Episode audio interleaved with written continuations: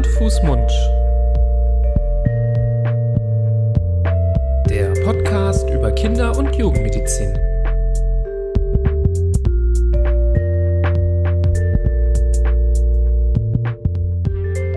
So, ihr Lieben, herzlich willkommen zu einer neuen Folge von Hand, Fuß, Mund, eurem Podcast zur Kinder- und Jugendmedizin.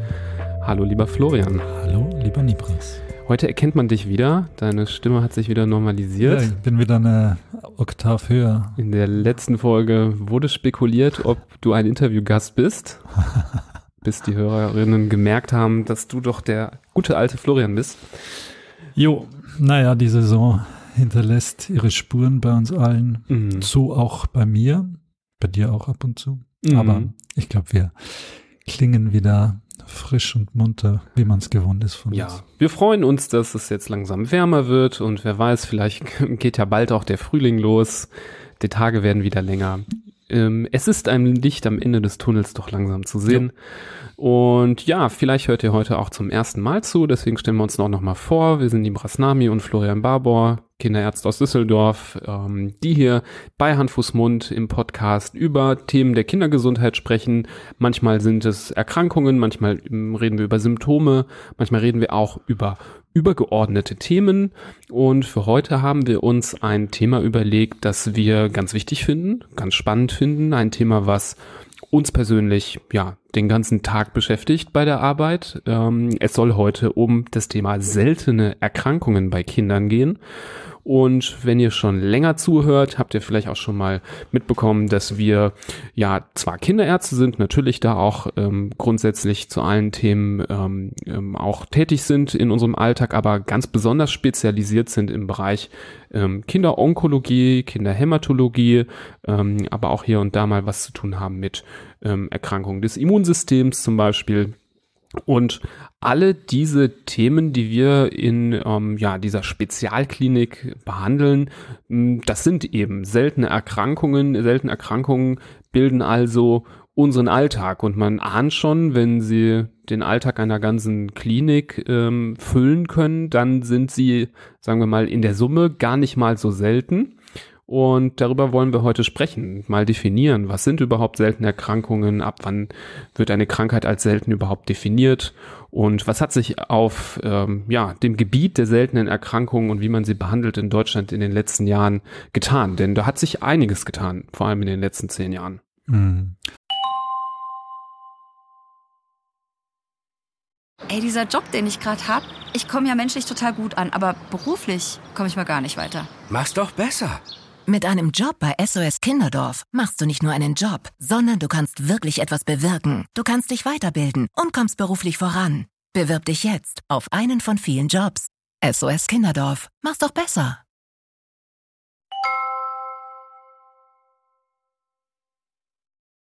Also ich hoffe, wir haben beim Titel dieser Folge niemanden verloren, wenn es um seltene Erkrankungen geht. Da könnte es ja sein, dass sich der eine oder andere denkt, oh, seltene Erkrankungen, was Seltenes, das betrifft mich eh nicht. Aber ähm, das ist mitnichten so. Und da werden wir heute ganz viel drüber sprechen, dass diese seltenen Erkrankungen eigentlich muss man sagen, ganz schön häufig sind und ganz schön oft vorkommen. Du hast es schon gesagt, bei uns, äh, uns begleiten sie tagtäglich in unserem ähm, beruflichen Leben. Wir sind selbst Teil eines Zentrums für seltene Erkrankungen zum Beispiel. Da kommen wir später noch drauf zu sprechen, was das eigentlich ist und wie oft das in Deutschland gibt. Aber diese seltenen Erkrankungen, das ist natürlich definiert. Ähm, das ist jetzt nichts, äh, wo sich einer was ausdenkt und nur weil es fast niemand kennt, wird es dann als selten bezeichnet, sondern ähm, da muss schon eine gewisse, ein gewisser Wert erreicht werden, wie häufig das in der Bevölkerung ist. Das ist von Land zu Land unterschiedlich. Da haben auch die großen Länder andere Maßstäbe. In Amerika zum Beispiel spricht man von einer seltenen Erkrankung, wenn weniger als 200.000 Menschen in Amerika davon betroffen sind. Deutschland hat wieder eine andere Einwohnerzahl, drum passt das bei uns nicht. Bei uns ist es, geht es eher darum, wie viele Menschen sind betroffen von einer gewissen Anzahl. In Deutschland sprechen wir von einer seltenen Erkrankung, wenn weniger als einer von 2000 Menschen betroffen ist. Und das wiederum ist gar nicht so selten. Also einer von 2000 oder fünf von 10.000 klingt jetzt erstmal noch relativ selten. Da müssen ja schon viele Leute zusammenkommen, dass einer diese Erkrankung hat, wenn sie halt so häufig ist. Ich finde immer den Vergleich mit einem Fußballstadion ganz gut, wenn man sich vorstellt, großes Fußballstadion sitzen 50.000 Leute drin. Das heißt, wenn eine Erkrankung jetzt bei einem von 2000 auftritt oder bei fünf von 10.000, dann wären das 25 Leute von diesen 50.000, die betroffen sind bei dieser einen Krankheit. Also ähm, 25 äh, Zuschauer in dem Stadion könnten diese eine Krankheit haben. Und ähm, das finde ich schon mal erstaunlich. Und wenn man dann auch noch zusammenrechnet oder bedenkt, wie viele seltene Erkrankungen es überhaupt gibt, das ist ja eine Zahl, die sich immer äh, erhöht, weil die Forschung deckt immer mehr ähm, Krankheiten auf je nachdem, wo man nachschaut, ähm, auch da Zahlen vom Bundesministerium für Gesundheit, werden so um die sechs bis 7.000 seltene Erkrankungen aktuell definiert, die auch meistens im Kindesalter beginnen. Also die allermeisten davon ähm, haben ihren Start im Kindesalter. Der kleinere Teil, der beginnt erst im Erwachsenenalter. Und wenn man das dann hochrechnet und denkt, gut, fünf von 10.000 und dann gibt's aber sechs bis 7.000 dieser Krankheiten, dann läppert sich das Ganze. Und so schätzt man, dass alleine in Deutschland vier Millionen Menschen an einer seltenen Erkrankung ähm, leiden. Und in der ganzen EU sind es ungefähr 30 Millionen geschätzt.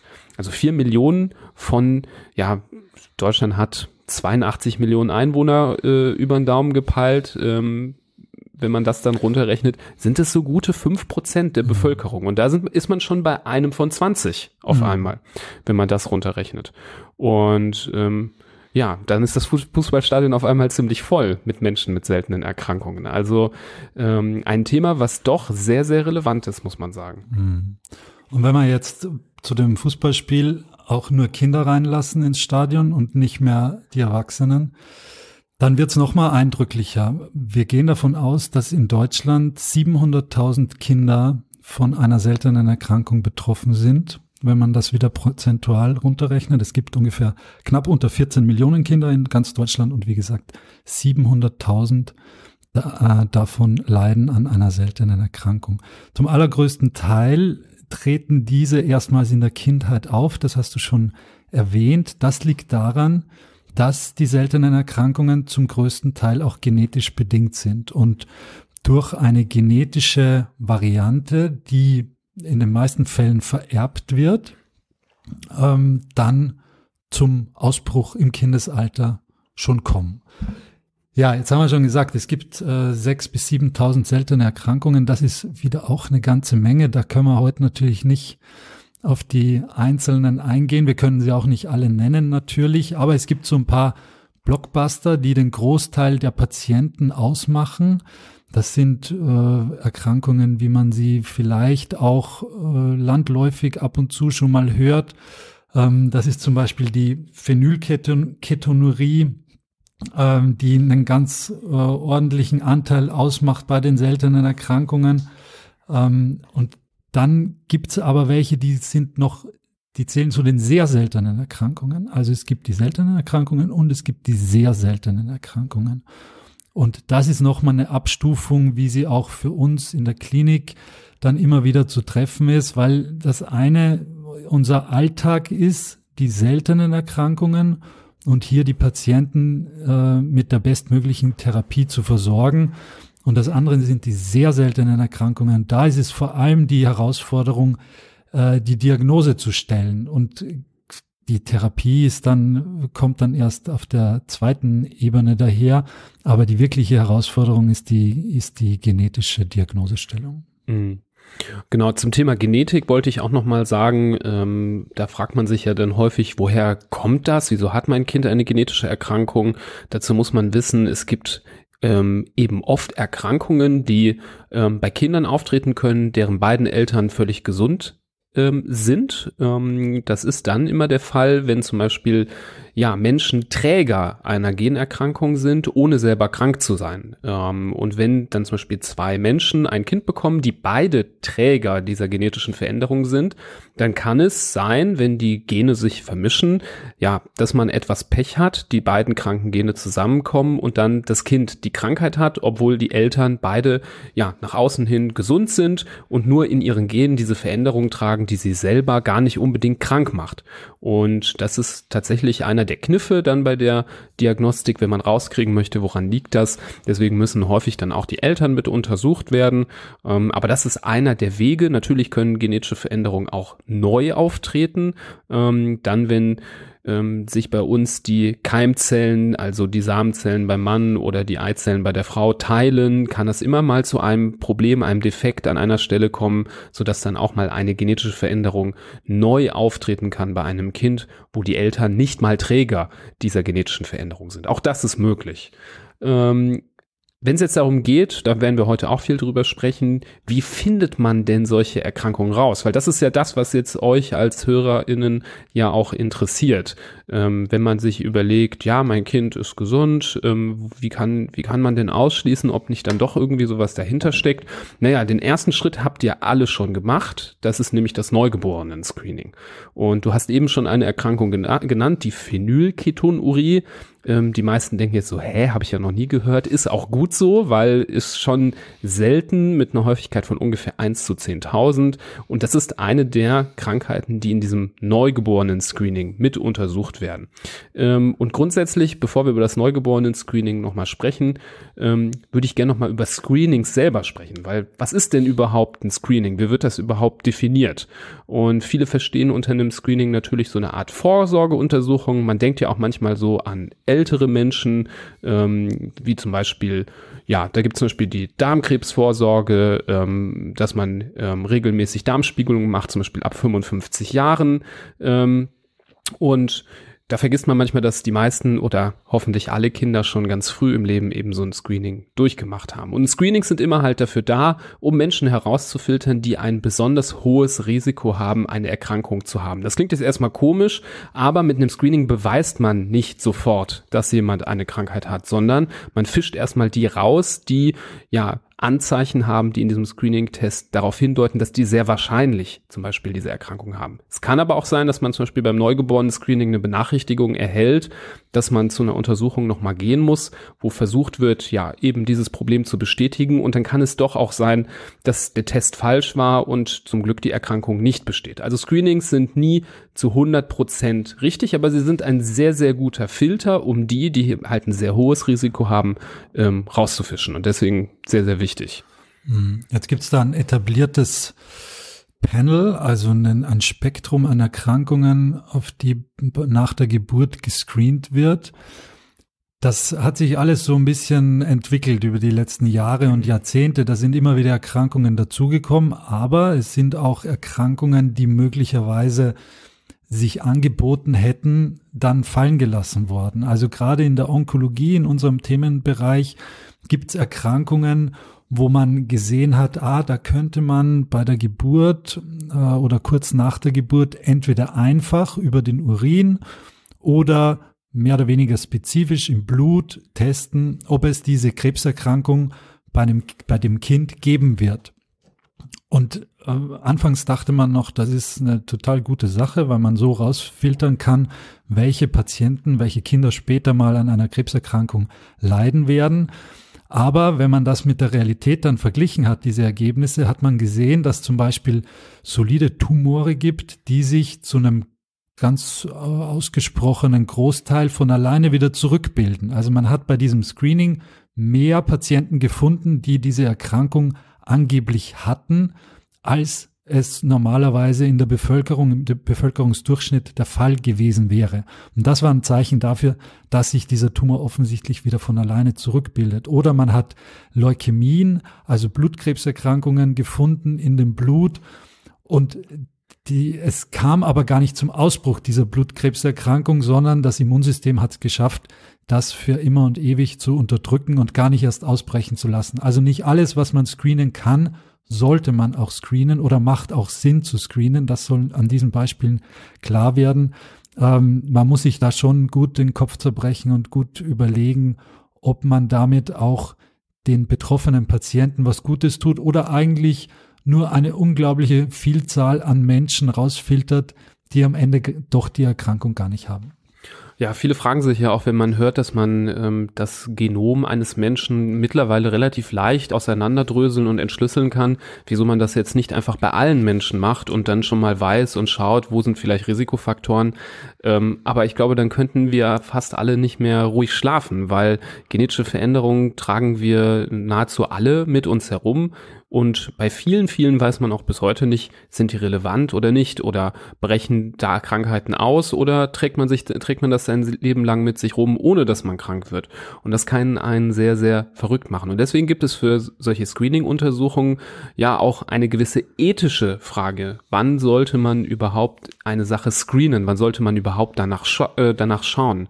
Und da sind tatsächlich schon in den 60er Jahren ähm, von der WHO gewisse Grundsätze definiert worden, an denen man sich bis heute orientiert, um zu überlegen, sollte man auf diese oder jene Erkrankung eine Screening-Untersuchung anbieten und machen oder halt nicht. Und das, was du auch gesagt hast, spielt da sehr mit rein. Denn zum Beispiel muss die Erkrankung ein wirklich wichtiges Gesundheitsproblem darstellen. Das ist der erste Grundsatz. Und das ist direkt so ein bisschen äh, im Konflikt mit dem, was du berichtet hast, dass man zum Beispiel etwas findet, was durchaus von alleine wieder weggeht und eben kein Gesundheitsproblem darstellt.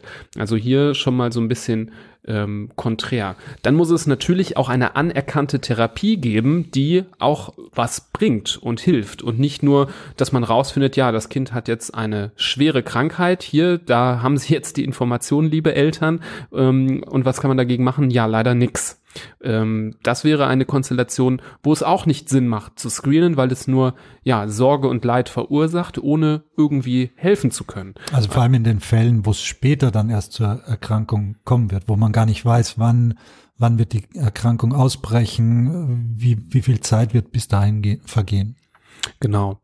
Ähm, was auch zum Beispiel wichtig ist, ist, dass ähm, ja Screening-Untersuchungen ähm, ja auch bezahlbar sein müssen. Das ist, gehört auch zu den ethischen Grundlagen dazu. Das hängt auch ein bisschen von den Ländern ab, wo es gemacht wird. Ähm, ähm, aber die Kosten müssen halt auch irgendwo in einem vernünftig, vernünftigen Rahmen sein. Am besten und am idealsten ist es so, dass man durch eine Screening-Untersuchung eine Erkrankung früh entdeckt und dadurch natürlich ganz schwerwiegende Kosten spart, weil man dann zum Beispiel so früh behandelt oder so früh eingreifen kann, dass eben gar nicht viele Kosten entstehen im ähm, Fall ähm, einer Erkrankung. Also da gibt es, wie gesagt, so ein paar ethische Grundsätze, aber die wichtigsten, das kann man sich merken, ist, dass es ja relevant sein muss, dass eine Therapie existieren muss, ähm, mit dem man dann auch das gescreente Problem auch dann wirklich behandeln kann. Und das sind auch die Grundsätze, die angewandt worden sind auf ähm, ja das Neugeborenen-Screening und all die Erkrankungen, die dort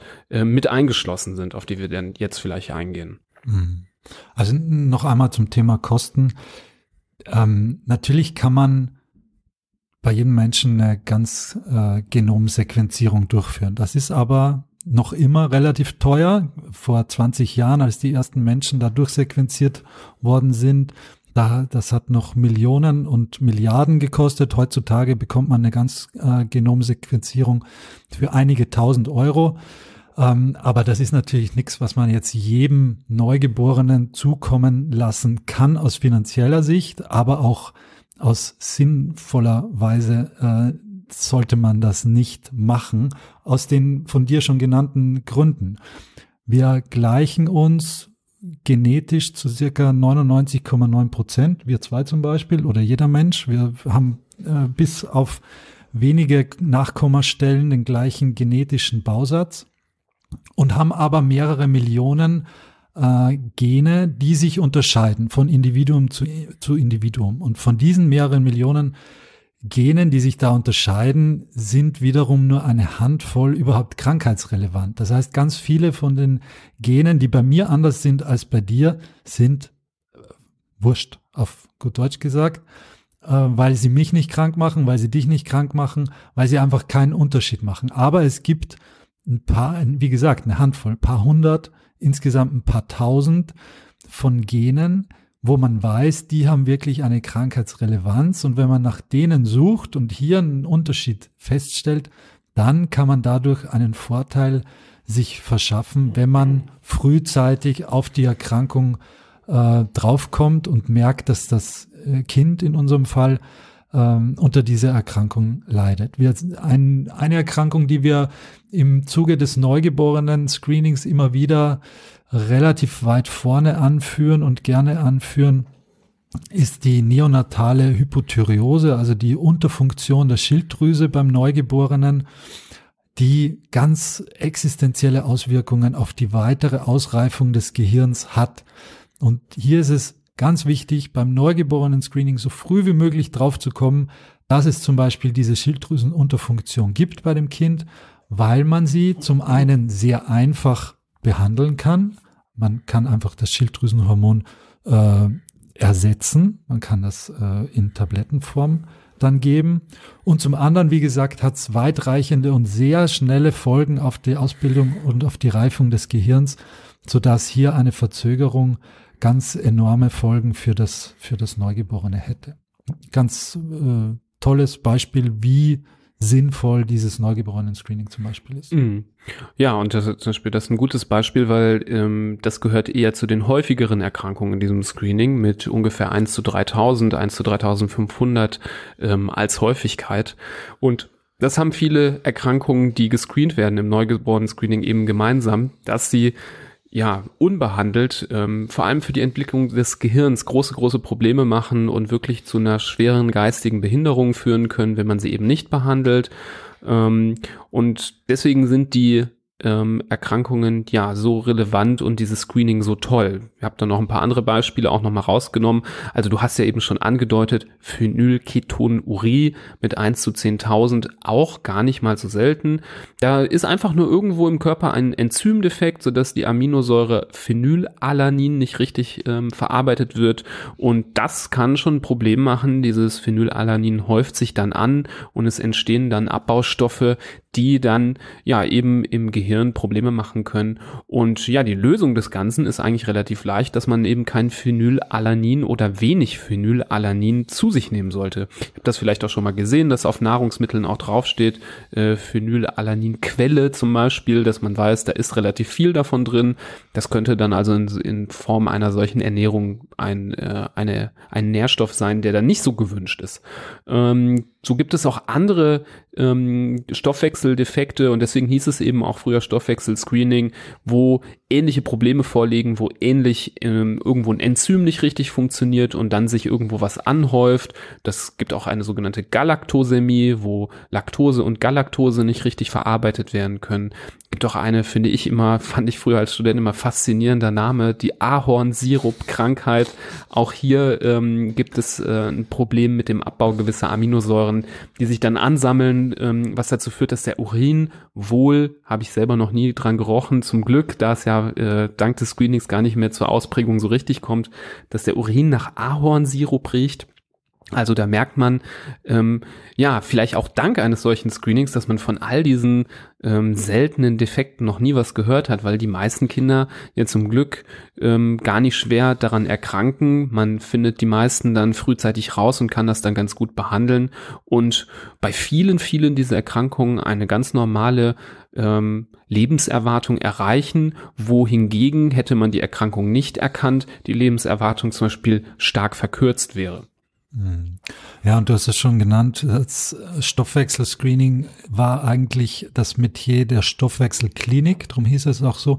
Mittlerweile haben wir Hämatologen aber auch ganz gut zugelegt und haben uns da auch unseren Platz ergattert bei dem Ganzen. Es gibt mittlerweile mehrere Erkrankungen des blutbildenden Systems, auf das auch gescreent wird beim Neugeborenen. Da gehört zum Beispiel der Glucose-6-Phosphat-Dehydrogenasemangel dazu, auch so ein Zungenbrecher, äh, eine genetisch vererbte Erkrankung, wo bei gewissen Auslösern, dass die roten Blutkörperchen zerfallen können und eine sogenannte Hämolyse stattfinden kann.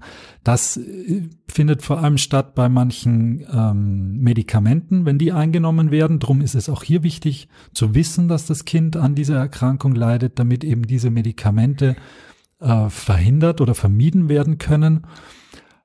Das gleiche gilt für manche Lebensmittel, zum Beispiel Bohnen. Faberbohnen können hier schwere hämolytische Krisen auslösen und wirklich gefährlich werden für den Patienten.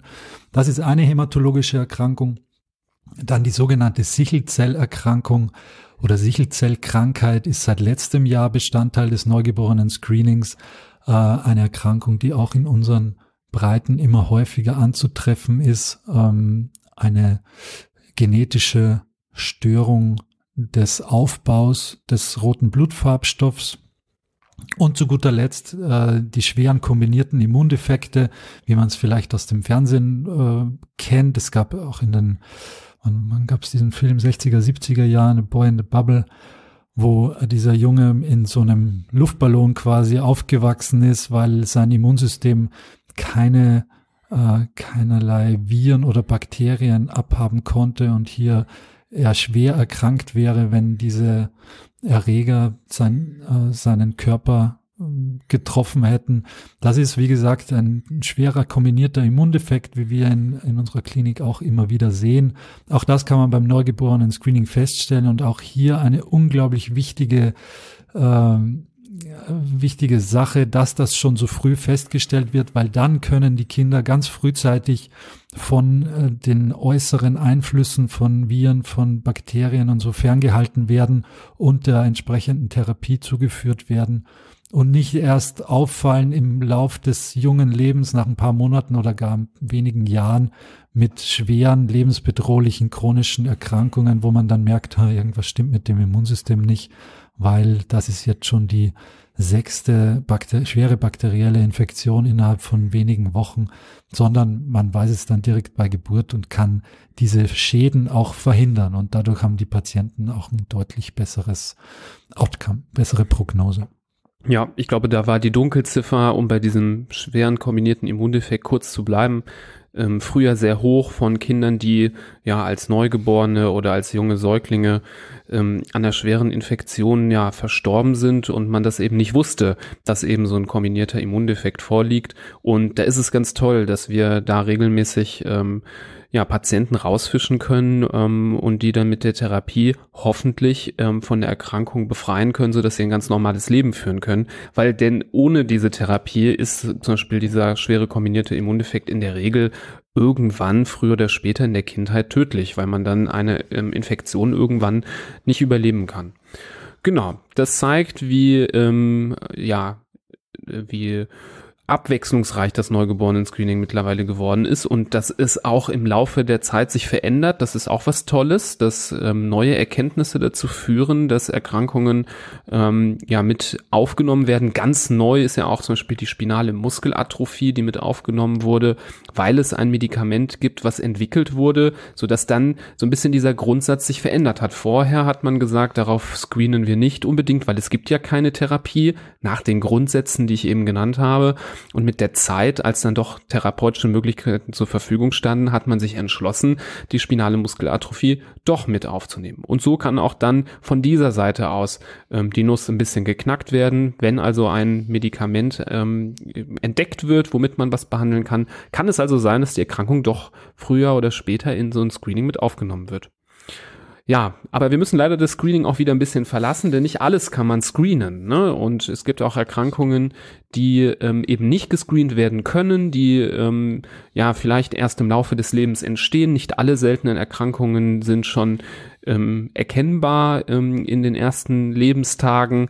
Das heißt, ähm, wie kommt man denen auf die Schliche? Und das ist natürlich eine Frage, die beschäftigt uns alle als Kinderärzte und Kinderärztinnen. Das ist natürlich ein Teil unserer Aufgabe und äh, macht unseren Beruf natürlich auch aus. Ähm, unser Beruf ist nicht nur, dass wir Routineuntersuchungen machen, Routinekontrollen oder eine Impfung machen, sondern es gilt, ja, auch manchmal die Nadel im Heuhaufen zu erkennen. Ähm, und dazu ja, muss man eben als äh, Kinderarzt oder Kinderärztin ähm, Kenntnisse und Erfahrungen ansammeln, um ja das Auge zu schärfen, um diese Nadel im Heuhaufen überhaupt zu erkennen. Deswegen ist ein Medizinstudium so lang, deswegen kommt danach auch noch eine jahrelange Facharztausbildung. Nur dann ist man wirklich in der Lage, ja, ähm, mit genug Erfahrung, mit genug Kenntnissen, ähm, da sowas rauszufinden. Ne? Das ist ähm, das, wo viele, viele Kinderärzte und Ärztinnen da draußen in ähm, Praxen auch viel Vorarbeit leisten, bevor die Kinder überhaupt zu uns zum Beispiel in die Klinik kommen oder an ein Zentrum für seltene Erkrankungen. Und ähm, da äh, brechen wir hier auch mal groß die Lanze für alle niedergelassenen Kolleginnen und Kollegen von uns und bedanken uns für die tolle Arbeit, weil das wirklich für uns ganz, ganz wichtig ist, dass dort ähm, die ersten Warnsignale erkannt werden und ähm, die Patienten eben dann zugeführt werden. Ein zum Beispiel Zentrum, was spezialisiert ist auf diese Krankheit. Mhm. Und das kommt ja den Patientinnen und Patienten dann zugute, weil die sich meistens trotzdem auf einer gewissen Odyssee schon befinden. Sie sind äh, leidgeprüft, haben eine schwere Erkrankung mit sich rumschleppen oder, oder ihr Kind ist betroffen und dann will man vermeiden und eben ein geschulter Mediziner, der kann das dann auch vermeiden, dass die Familie von einer Klinik zur nächsten laufen muss und wieder zur nächsten und eigentlich ohne Diagnose dasteht, weil sich niemand entweder den, die Mühe macht oder den Kopf richtig zerbricht, was es denn eigentlich für eine Erkrankung sein kann. Und diese Lebensqualität, die da schwerst beeinträchtigt wird durch eine derartige ein derartiges Hinauszögern der, der Diagnose, das ist, das darf man nicht unterschätzen. Da kommen wirklich äh, Familien schwerst leidgeprüft dann auch zu uns, wenn sie eben länger unterwegs sind und wenn es äh, ja, wenn es bis jetzt noch nicht möglich war, die Diagnose zu stellen. Und dafür gibt's aber heutzutage in Deutschland an mehreren Stellen sogenannte Zentren für seltene Erkrankungen, wie wir auch eins sind in der Uniklinik, Uniklinik in Düsseldorf. Äh, es gibt insgesamt im Moment circa 30 dieser Zentren für seltene Erkrankungen in ganz Deutschland. Und der Sinn davon ist, dass gebündelt hier Patienten gesehen werden können, aufgenommen werden können und ihnen schnellstmöglich dann zu einer Diagnose und auch natürlich in weiterer Folge zu einer Therapie verholfen werden kann. Wo früher das eben nach Gutdünken des einzelnen Arztes oder des, äh, der, des, der Klinik lief, gibt's jetzt eben diese Zentren, wo das Ganze hoch spezialisiert, aber auch hoch interdisziplinär stattfindet. Das ist ein ganz wichtiges Wort, dass das interdisziplinär stattfindet, nämlich dass da nicht nur der Kinderarzt sitzt und sich Gedanken macht, sondern der zusammenarbeitet mit dem, mit seinen, einerseits seinen Kollegen in der Kinderklinik, aber auch mit Genetikern, mit Humangenetikern, mit Pathologen, äh, mit Neuropathologen etc. etc., dass da wirklich an einen Tisch viele Fachleute zusammenkommen, die dann schnellstmöglich dem Patienten auch helfen können. Ja, das finde ich ist eine ganz tolle Entwicklung und ähm, ich wollte auch nochmal betonen, dass es natürlich keine Entwicklung ist, die man sich jetzt, die sich einer irgendwie mal überlegt hat und dann haben alle angefangen, das irgendwie sich auch so zu überlegen, sondern dass das schon ähm, in Deutschland ganz toll, ähm, ja, zentral ähm, gesteuert und kontrolliert wird, denn da hat sich ähm, ja schon vor ungefähr zehn Jahren so ein Aktions, nationales Aktionsbündnis für Menschen mit seltenen Erkrankungen gebildet, ähm, abgekürzt NAMSE und in diesem Aktionsbündnis, wo auch zum Beispiel ähm, ähm, das Bundesministerium für Gesundheit oder das Bundesministerium für Bildung und Forschung mit drin sitzen, ähm, hat man sich eben auf diese ja, Entwicklungen geeinigt, gesagt, wir müssen Menschen mit seltenen Erkrankungen, Kinder mit seltenen Erkrankungen besser helfen? Wie können wir das tun? Wie können wir ähm, den Betroffenen noch schneller gewährleisten, dass sie zum Beispiel zu ihrer Diagnose kommen? Das ist ja häufig ein Punkt, der eben problematisch ist, dass das lange dauert. Und mit diesen Maßnahmen, zum Beispiel dem Erstellen dieser Zentren, ähm, hat man geschaut ähm, oder sich was überlegt, um ähm, diese Zeit zu verkürzen. Und das Ganze wird quasi unterfüttert mit Qualitätsstandard, die festgelegt werden. Es gibt auch einen sogenannten ähm, ähm, einen sogenannten Bundesausschuss, ähm, der, das ist so ein Entschluss, Entschlussgremium des Gesundheitswesens, was richtige Regeln und Qualitätsstandard für Kliniken und Praxis, Praxen festlegt. Und die haben so einen richtigen Katalog festgelegt an möglichen ähm, beziehungsweise notwendigen Faktoren, damit so ein Zentrum überhaupt sich Zentrum nennen darf. Und das Ganze wird auch immer wieder überprüft. Das ist alles noch in der Entwicklung. Dieser ähm, Beschluss der GBA, den ich gerade genannt habe, der ist zum Beispiel erst von 2019 und das zeigt, wie frisch das auch alles im Umschwung ist, dass geguckt wird eben, dass in einer Klinik nicht, ja, ein gewisses, du hast gesagt, Süppchen gebraut wird, sondern dass flächendeckend hochqualitative Medizin angeboten wird, damit da keine Kinder durchs Raster fallen und irgendwie schlecht erkannt oder schlecht behandelt werden. Das finde ich ist eine ganz, ganz tolle und super Entwicklung.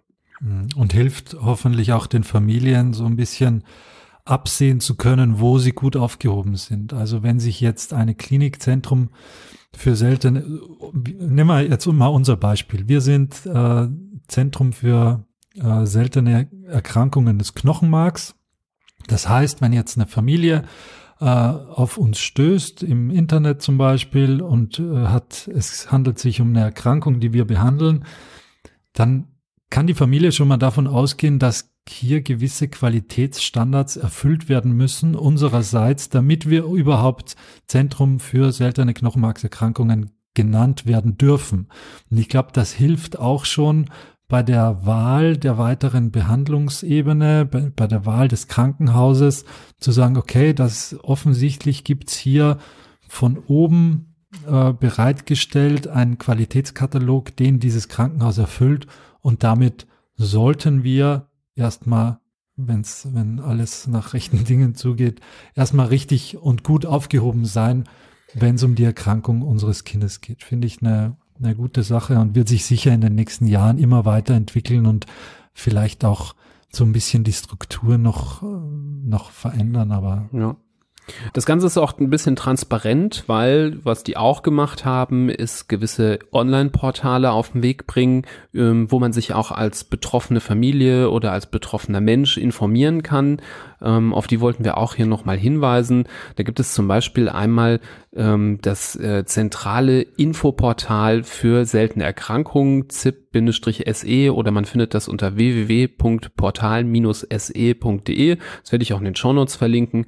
Das ist eine ganz tolle Suchmaschine, Glossar für Informationen zu seltenen Erkrankungen. Also da werden Seiten dargestellt, wo man Infos bekommt zu den seltenen Erkrankungen, aber auch zum Beispiel findet man darüber sehr gut Selbsthilfegruppen, auf die wir gleich auch noch kurz zu sprechen kommen. Ähm, und da gibt es noch eine zweite Seite, se-atlas.de, also seltene Erkrankungen-atlas.de.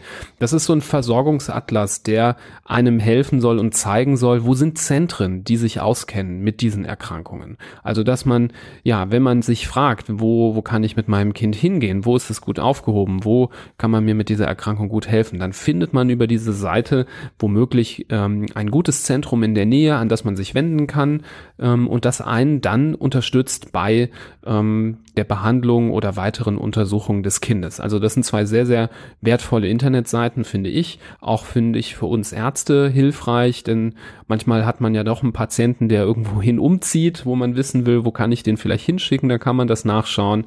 Ähm, oder auch für niedergelassene Kinderärztinnen und Ärzte, die sich fragen, ähm, wo ist denn in meiner Nähe ein solches Zentrum oder wo gibt es vielleicht eine Selbsthilfegruppe, wo ich die Familie, wo ich den Patienten hinschicken kann. Also ganz, ganz tolle Webseiten, die auch da auf die Beine gestellt wurden. Hm. Und wer auch, du hast es gerade schon angesprochen, wer auch eigentlich immer tolle Webseiten hat und wirklich sehr hilfreich ist in diesen Fällen, sind die äh, Vereine der Betroffenen, die Selbsthilfegruppen.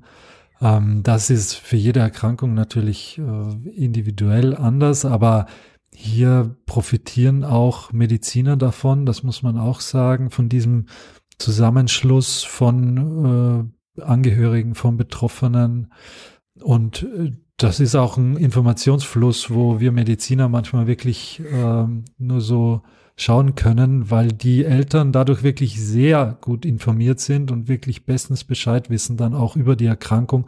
Und wenn man sich dann fragt oder die Eltern fragt, ja, wie, wieso sie eigentlich so so gut im Bilde sind, dann liegt das meistens an entweder an Gruppen, wo man drin ist, ähm, heutzutage im Internet und sich austauscht und dadurch natürlich ein ganz anderer Informationsfluss zustande kommt oder eben auch diese physischen äh, Gruppen, die, die sich da zusammenschließen. Ja, also eine Selbsthilfegruppe kann wirklich so toll sein und wirklich so hilfreich sein.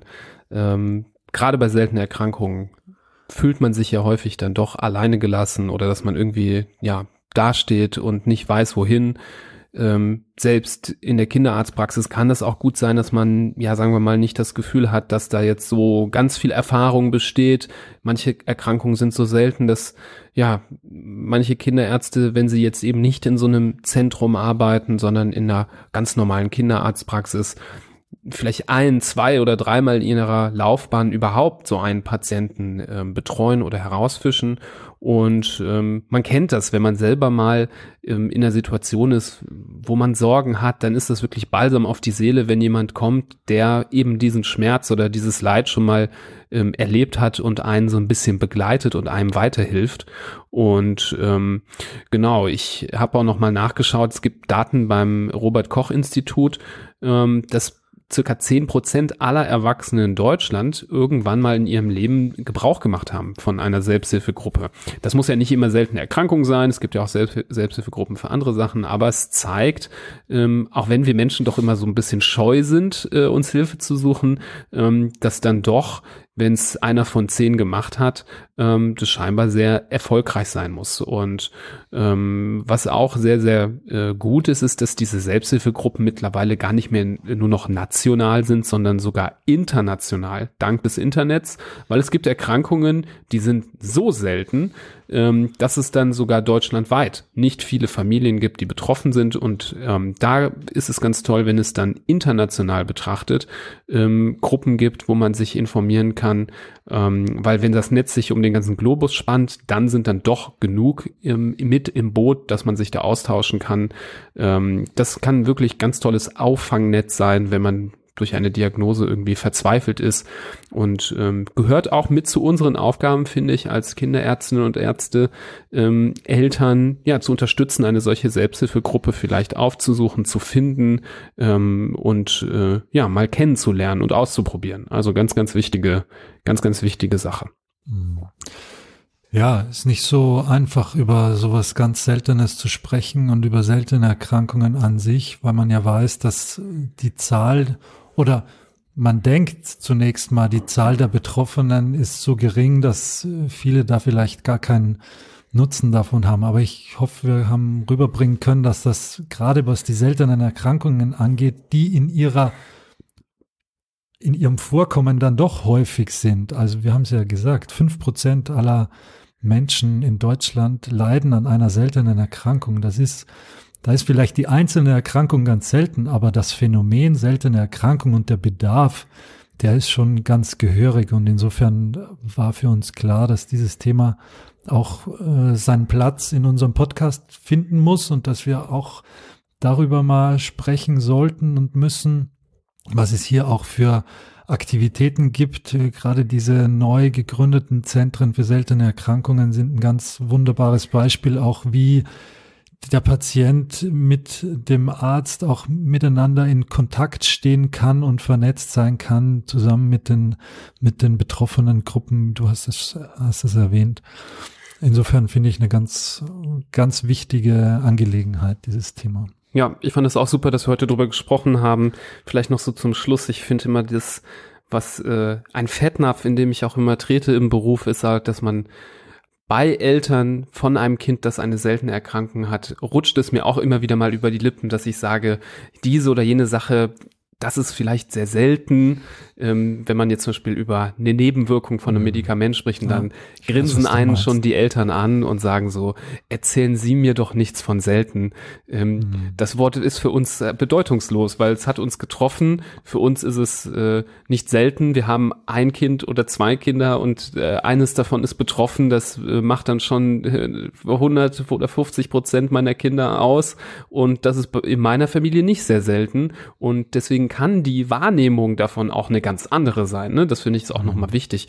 Jeder, jemand oder die meisten von euch, die jetzt zuhören, vielleicht auf, hoffentlich auch aus Interesse bis zum Schluss, die haben ja zum Glück auch nur aus Interesse zugehört und sind vielleicht selber nicht betroffen und empfinden das als was ganz weit weg von einem selbst. Wir haben das tagtäglich und manche Familien haben das wirklich 24 Stunden am Tag. Und ähm, deswegen am Ende des Tages ist selten auch nur ein Wort und Statistik ist auch nur ähm, Statistik und am Ende des Tages kann es immer sein, dass man irgendwie betroffen ist und ähm, deswegen ähm, ist es, war es mir sehr, sehr wichtig, dass wir heute über dieses äh, Thema auch mal sprechen. Auch für alle Eltern da draußen, die hier zuhören, die eben doch vielleicht ein Kind zu Hause haben mit einer seltenen Erkrankung. Ja, wir hoffen, dass die Folge euch gefallen hat, einmal ein bisschen andere Art von Folge, ähm, aber ähm, ja, wir hoffen trotzdem, da euer Interesse geweckt zu haben. Lasst es uns wissen, gebt uns Feedback zu der Folge gerne ähm, über soziale Medien oder schreibt uns eine E-Mail an info@handfußmund.de. Da freuen wir uns gerade zu so einem Thema über den Austausch mit euch ähm, sehr sehr gerne. Ähm, ja, wenn ihr Zeit habt, freuen wir uns natürlich auch über eine Bewertung. Könnt ihr uns auch da lassen bei Apple oder Spotify zum Beispiel. Habt ihr in eurer Umgebung ähm, Eltern, Familien, ja, die vielleicht von einer seltenen Erkrankung betroffen sind, könnt ihr das auch sehr, sehr gerne weiterleiten. Womöglich ist vielleicht doch auch eine Information hier drin enthalten, zum Beispiel zu einer Internetseite, die äh, den Familien auch weiterhelfen kann. Darüber würden wir uns sehr freuen. Und auch natürlich unsere ganzen anderen Folgen mittlerweile mittlerweile über 100 Stück zu verschiedensten Themen der Kindermedizin, der Kindergesundheit. Da freuen wir uns natürlich auch, wenn ihr da einmal reinhört. Ähm, ja, und ansonsten bleibt uns, glaube ich, nichts anderes übrig, als euch äh, beste Gesundheit zu wünschen und wir hören uns beim nächsten Mal. Bis dahin. Tschüss. Auf Wiedersehen.